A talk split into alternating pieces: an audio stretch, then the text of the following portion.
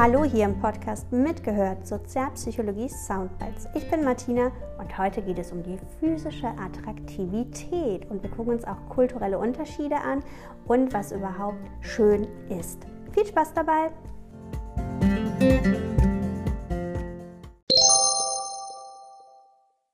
Anderes Thema ist die physische Attraktivität. Wir müssen sagen, kulturell gibt es sehr, sehr starke Unterschiede zu dem, was wir attraktiv finden und was wir nicht attraktiv finden. Und zwar zeigt sich das beispielsweise in dem Aspekt Kleidung. Wenn wir jetzt in Miami Beach wären, da wäre attraktiv eher, wenn die Frauen so ganz kleine Schöttchen tragen und ganz kurze Röckchen in Af, da würde man jetzt Kleidung schön finden, die eher wie Gewänder sind beispielsweise. Also da gibt es kulturell krasse Unterschiede. Dann gibt es auch Kulturen, da ist eher Fülligkeit. Also wenn man, wenn man kräftiger ist, runde Formen hat, das gilt dort als attraktiv. Und dann gibt es auch wieder Länder, wo eben Skinny angesagt ist. Auch was Schmuck und Make-up angeht.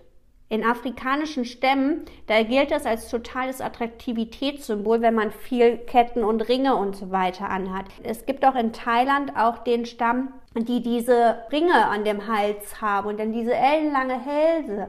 Und das finden die total attraktiv. Wir würden sagen, finden wir ein bisschen befremdlich. Also Sie sehen, von Kultur zu Kultur gibt es in vielerlei Hinsicht Unterschiede. Aber was schöne Gesichter angeht und Körperform, finden wir global eine Einheit. Und zwar sind die Personen einmal Angelina Jolie, George Clooney, Natalie Portman und Brad Pitt, die werden in der Gesellschaft fast überwiegend als attraktive, schöne Menschen angesehen. Woran liegt das? Es liegt an der Symmetrie der Gesichter. Das ist es tatsächlich. Die haben symmetrische Gesichter. Wenn Sie da Lineare drauflegen, das ist komplett symmetrisch. Und Symmetrie setzt in uns etwas frei, nämlich die sind gesund und das ist attraktiv.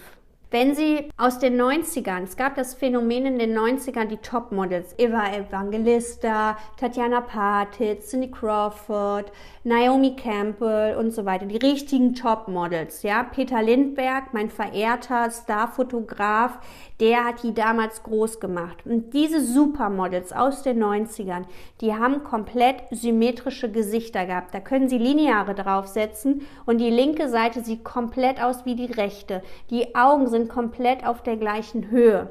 Und das ist für uns, egal wo sie auf der Welt sind, unabhängig der Hautfarbe, egal was, das ist für uns das absolute Symbol von Perfektion und Schönheit. Wenn wir heute in die Modebranche reingehen, ist das Ganze nicht mehr so. Also wenn Sie heute die Models angucken, da geht es nicht mehr um die Symmetrie, da geht es mehr um dieses kantige, edgy sein, wenn die da so, wie einer schreibt, eine Monobraue haben oder eben so eine eckige Nase oder etwas Auffälliges haben. Es gibt dieses Model, das diese ganz starken Pigmentflecken hat. Ja, die ist dunkel und hell und das am ganzen Körper verteilt, gemischt wie so Punkte. Wir sind uns einig, dass das nicht wirklich schön ist, aber das ist das, wie die Models gerade aktuell eher sind, weil man eben damit auffallen möchte. Aber wenn wir wirklich über Attraktivität sprechen, dann meinen wir eher die Dinge, die auf Symmetrie gehen. Sie können das auch mal selber ausprobieren, aber ich muss Ihnen sagen, das ist ein Effekt, der ist nicht unbedingt schön. Wenn man tatsächlich mal hergeht, so mit zwei Linearen und macht das bei sich selber, da werden wir feststellen, hm, der liebe Gott, der ist halt nicht für alle gleich gewesen. Da hängt bei den meisten das eine Auge ein kleines bisschen weiter unten als das andere oder die Nase schief oder was auch immer. Das sind eben die Unterschiede, die wir haben. Jetzt hat man sich mal soziobiologisch angeguckt, wenn es um physische Attraktivität geht, wie sind denn da so ein bisschen die Geschlechterunterschiede? Und da hat man gesagt, Männer werden bei Frauen vor allen Dingen auf Hinweisreize von Fruchtbarkeit angezogen. Das bedeutet, der Mann findet eine Frau gut, die Jugendlichkeit repräsentiert, die gesund wirkt und die ein bestimmtes Verhältnis von Taille zu Hüfte hat. Jetzt sagen Sie mir, wie sieht eine Frau aus, damit sie Jugendlichkeit ausstrahlt? Hähnchenschema. Ja, ganz genau. Keine grauen Haare, also schöne Haare, volle Haare, glänzende Haare, faltenfrei, ein ebenes Gesicht. Das Kindchenschema, insgesamt große Augen auch, ja. Dann tatsächlich über 30 geht die Kurve wieder nach unten. Ne? Also ich habe den Zenit leider auch schon überschritten. Was steht für Sie für Gesundheit? Woran kann man jetzt erkennen, dass eine Frau gesund ist? Schöne glatte Haut, reine Haut, dann eben auch keine fahle Haut, sondern eher rosigere Haut. Das spricht dafür, dass Rouge so gut verkauft wird, die Wangen dadurch ein bisschen roséfarbener malen können. Weiße Zähne zum Beispiel, wenn das Weiß in den Augen auch wirklich weiß ist und nicht total tränen und rot überlaufen. Das sind alles so Aspekte, die da im Endeffekt reingehen. Worauf springen Frauen bei Männern an? Da muss man sagen, Frauen werden von Hinweisreizen angezogen, die auf soziale Dominanz hinweisen und die dafür Sorge tragen können, dass wir die Idee bekommen, der kann den Nachwuchs versorgen. Das bedeutet, Männer können jung oder alt sein. Hauptsache, sie präsentieren Wohlstand. Jetzt kann man sagen, boah, das sind aber Erkenntnisse, die sind aber sowas von vor 2000. ja, aber auch wenn man es heute machen würde und wir Frauen ja alle wahnsinnig emanzipiert sind, in der Tendenz ist es immer noch bei vielen ist veranlagt drin. Grundsätzlich geht es darum, dass man im Endeffekt wüsste, man wäre bzw. das Kind wäre versorgt.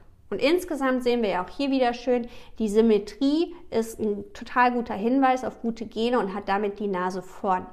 Ich habe gesagt, Taillen-Hüft-Verhältnis spielt eine Rolle, ob der Mann die Frau attraktiv findet oder nicht. Richtig. Und dieses Taillen-Hüft-Verhältnis sollte 0,7 betragen. Das Gewicht ist total egal. Da kann eine 50 Kilo wiegen oder 100 Kilo oder 120 Kilo. Ist total egal. Es muss diese Form sein. Es muss quasi so ein Knick drin sein. Es muss das Verhältnis von 0,7 sein. Und interessanterweise ist das genau das Verhältnis, was bei diesen Miss Americas immer rauskommt. Wir sehen also, durchschnittliche Gesichter werden attraktiver bewertet. Die ganzen superschönen Menschen haben auch häufig Schwierigkeiten, einen geeigneten Partner zu finden, weil sie eben tatsächlich manchmal auch als zu schön wahrgenommen werden. Tatsächlich, wenn es um Attraktivität geht, ist es echt eine harte Nummer. Denn bereits einjährige Kinder bevorzugen attraktive Erwachsene eher als Interaktionspartner als hässliche. Das heißt, wenn Sie ein kleines Kind haben und es kriegt zwei Leute zum Spielen hingestellt, zwei Erwachsene, das Kind würde immer lieber mit der attraktiven Person spielen und nicht so gerne mit dem Honk. Tatsächlich gibt es natürlich auch immer wieder die Belege dazu, dass attraktive Personen mehr Erfolg in der Karriere haben und das bereits bei der Personalauswahl.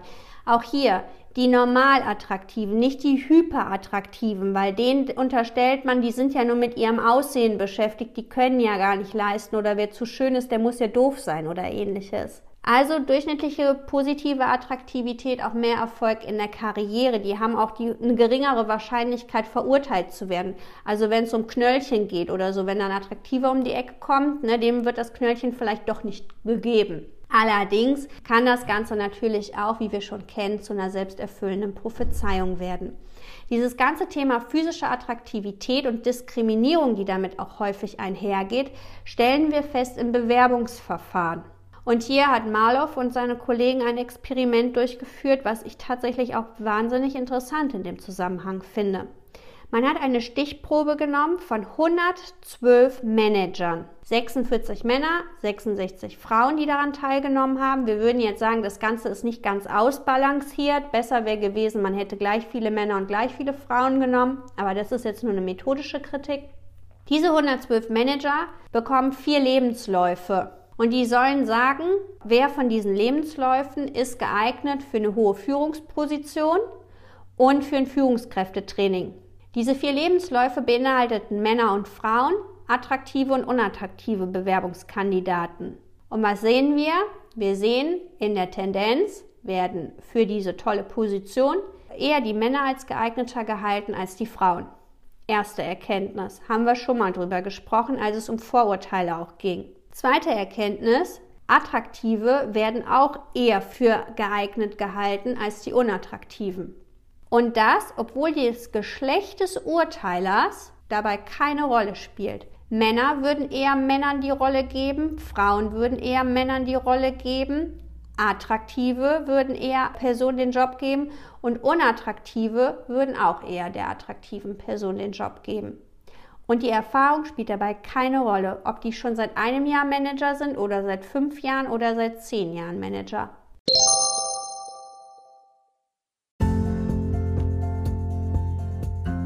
Das nicht irre, was alles bei uns abgeht, bis wir jemanden schön finden oder wo auch die Unterschiede sind und wie sich das auf Bewerbungen bemerkbar macht? Ich finde es hochinteressant. Und wenn ihr Fragen oder Anmerkungen habt, dann schreibt mir doch gerne. Ihr findet mich unter www.martinatöpfer.com, Töpfer mit UE geschrieben. Liked den Podcast und vor allen Dingen empfehlt ihn weiter. Bis zum nächsten Mal. Tschüss!